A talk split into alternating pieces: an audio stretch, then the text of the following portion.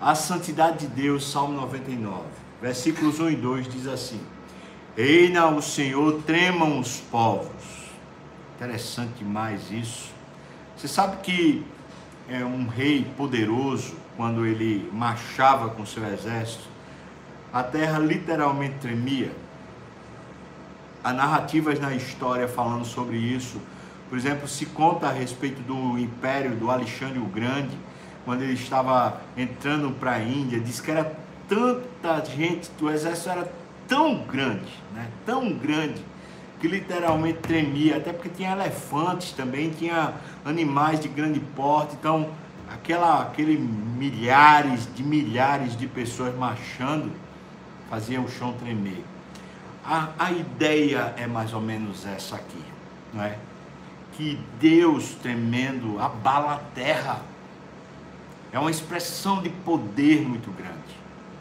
Ele está entronizado acima dos querubins, abale-se a terra. Veja, veja que, ele, que ele coloca um jogo de imagens aqui para a gente entender. Está acima dos querubins, ou seja, o lugar onde ele se assenta no seu trono é um lugar elevado, de santidade, é um lugar elevado acima dos anjos, dos, dos anjos mais poderosos, ele está lá em cima e a terra, a terra não representa absolutamente nada nessas proporções, nada. Por isso ela se abala. O Senhor é grande em Sião. Sião, no Velho Testamento, é, é a ideia do trono de Deus. Sião é o lugar do templo, é o lugar onde Deus regeria, determinaria as coisas acontecerem na terra. Então é uma figura de linguagem. O Senhor é grande no seu trono e sobremodo elevado acima de todos os povos. É, isso aqui, irmãos, é uma teologia apurada no Velho Testamento. Porque houve um determinado momento que o povo entendia que Deus era grande. Eu estou falando do povo de Israel, entendia que Deus era grande no meio do seu povo.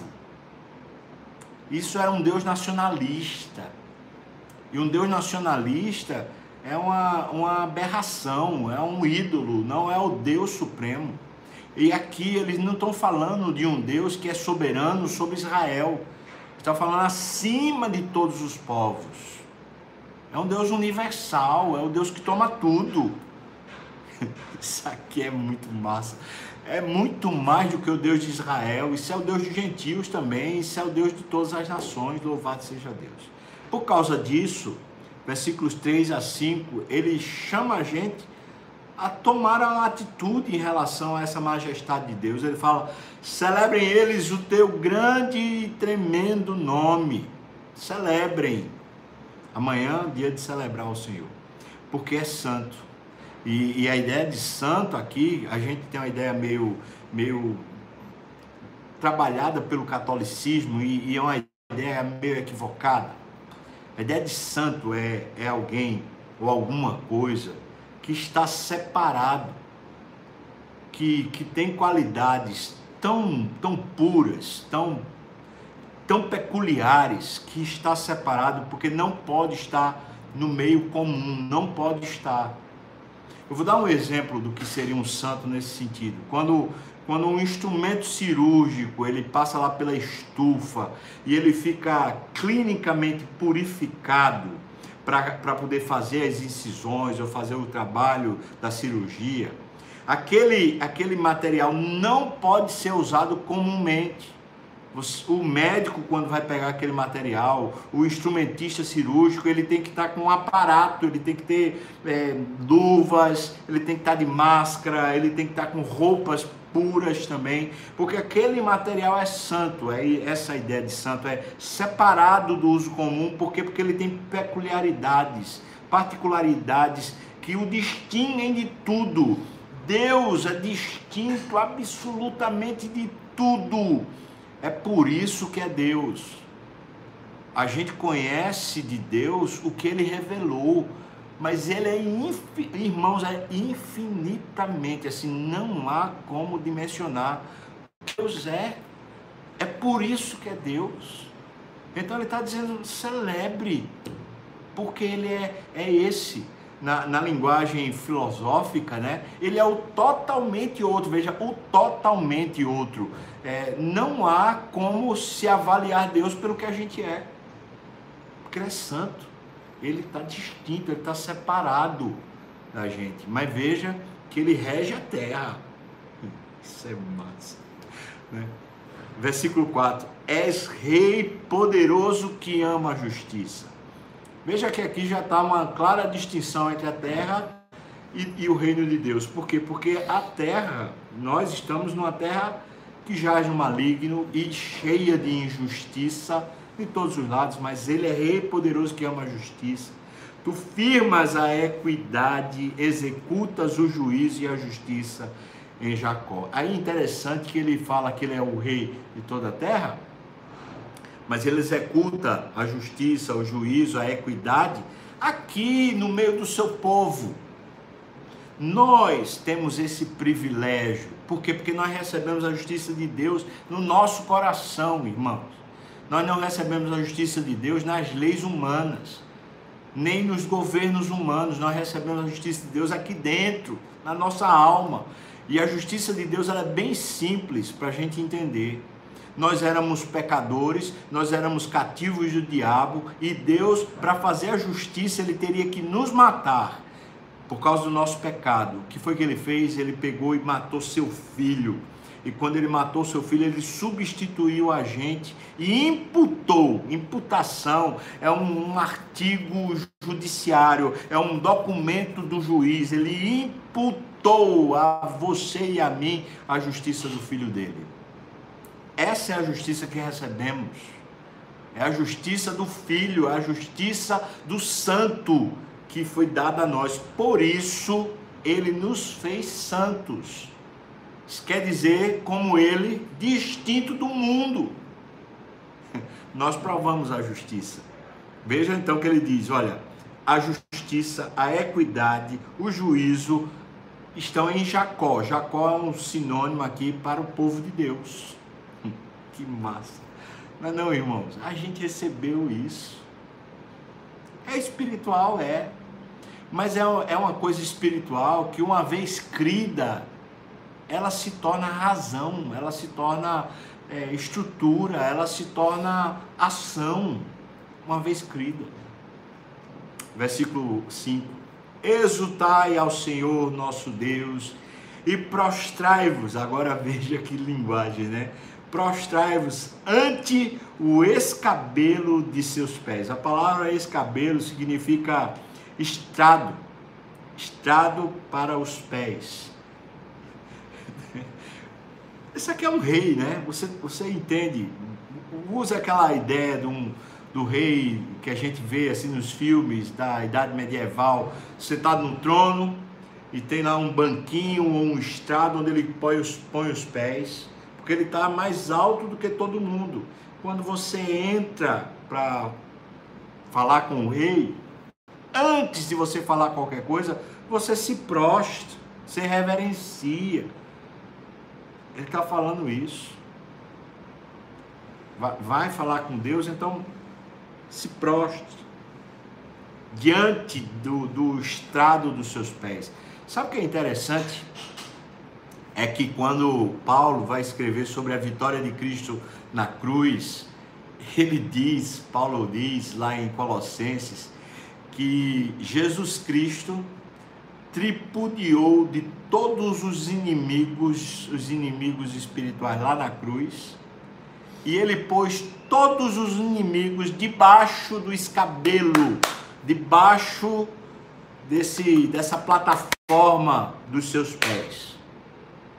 Colocou todos debaixo, para ele pisar. Aleluia! Louvado seja Deus. Então exaltai, quer dizer, Comece a colocar Deus nessa posição de honra. Comece a colocar Deus na posição privilegiada na sua vida. Exalta o Senhor, porque Ele é santo. Veja que, que, que ideia maravilhosa que ele vai colocando. Esse Deus que, que não comunga do que é normal, porque é santo, tem peculiaridades próprias. Ele imputa a justiça dele a nós para que participemos da vida dele. que não há vida ordinária, né? Porque ele é santo. Então você agora começa a, a sua vida começa a servir para promover Deus, exaltar o Senhor. Versículos 6 a 8, né? Ele fala Moisés, ele está dando exemplos agora disso. Moisés e Arão, né? Entre os seus sacerdotes e Samuel, entre os que lhe invocam o nome, clamavam ao Senhor e ele os ouvia. É um exemplo. Veja como esses homens viveram. Eles viveram colocando Deus numa posição e, e se relacionando com Ele, como Ele tendo essa posição mais elevada. Versículo 7. Falava-lhes na coluna de nuvem, está falando de Moisés e Arão, né? Falava-lhes na coluna de nuvem, eles guardavam os seus mandamentos e a lei que lhes tinha dado a relação acontecia, mas veja que era uma relação onde existe o superior e o, o menor aqui, que está sendo abençoado, está recebendo do, do, de cima. Versículo 8: Tu lhes respondeste, ó Senhor nosso Deus, foste para eles, veja o que? Perdoador, ainda que tomando vingança dos seus feitos. Deus é justo e as consequências das, dos nossos erros elas chegam, é a ideia que ele está falando, tomando vingança dos seus feitos. Entretanto, ele é perdoador. Ele não nos imputa culpa e não nos imputa o inferno, a condenação eterna. Aleluia. Mas é claro, a gente sofre a consequência. Então, o que dizer, por exemplo, se eu, se eu sou uma pessoa que roubo, estou roubando, estou, sei lá, dando desvio de dinheiro em algum lugar, fazendo alguma coisa assim. Ah, Deus me perdoa o meu pecado, mas eu tenho que ser preso, eu tenho que ressarcir quem eu roubei. Porque as consequências acontecem. Entende o que eu estou falando? As consequências sociais vão acontecer, mas a, a eu, eu já estou perdoado, ou seja, Deus já me imputou a justiça do filho dele. É isso que ele está dizendo. Versículo 9, para concluir, fala assim: Exaltai ao Senhor nosso Deus, mais uma vez, depois de ele dar o exemplo, ele diz como a gente deve viver: Exaltai ao Senhor nosso Deus, prostrai-vos ante o seu santo monte. Agora, não fala do estrado dos pés, do escabelo dos pés, mas fala do seu lugar, da sua habitação, porque santo é o Senhor, o nosso Deus. Aleluia. Então, prostrai-vos e exaltai seria talvez os dois verbos que colocam a gente na relação correta com Deus dentro desse texto. Deus nos, nos deu de graça a sua santidade, a sua justiça. Deus nos deu por amor e por misericórdia isso que não merecíamos. Agora, como nos relacionamos com Deus diante da majestade de Deus, diante da santidade de Deus, como nos relacionarmos com Ele? Bom, prostrai-vos e exultai. Ou exultai e prostrai. Exultai é fale bem, honre. Coloque o nome dele, coloque a pessoa dele num lugar, numa posição elevada na sua vida. Aí a segunda coisa é se proste, se humilhe, reverencie. Ah, irmão, isso só faz bem. Esse negócio só faz bem. É muitas vezes muito duro, mas só faz bem. Quanto mais a gente se humilha debaixo da mão de Deus, sabe o que é se humilhar? É aceitar, é concordar. É em vez de ficar criticando, murmurando, achando ruim, em vez de a gente ficar se vitimando, ah, coitado de mim, eu não merecia isso. Rapaz, aceita, se humilha, fala, Deus, eu merecia o inferno. É verdade ou não? Eu merecia o inferno, o Senhor não está me dando o inferno, não. O Senhor está sendo bom comigo. Obrigado, Deus. Obrigado. Aceita. Não estou falando aquele negócio, né? Um adágiozinho que diz aí, aceita que dói menos. Não é isso, não. É que a gente, quando aceita o que vem de Deus, as consequências dos nossos erros, e a gente passa a louvar a Deus, irmãos, a gente passa a ser outra pessoa. A vida faz sentido. Exaltai ao Senhor e prostrai-vos. É essa nossa aclamação. Você vê que ele faz isso no versículo 5, ele faz isso no versículo 9, não é? Como se ele desse duas pausas, falando sobre o que a gente deve fazer diante da, da grandeza de Deus.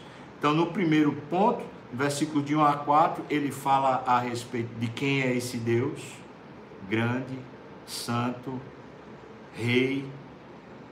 Dos versículos aqui 6 a 8, ele fala sobre exemplos de como homens viveram assim, exaltando e prostrando a Deus e prostrando diante de Deus, e como eles viveram bem, foram perdoados, foram abençoados por Deus. Que bênção, não é não? Vamos adorar mais a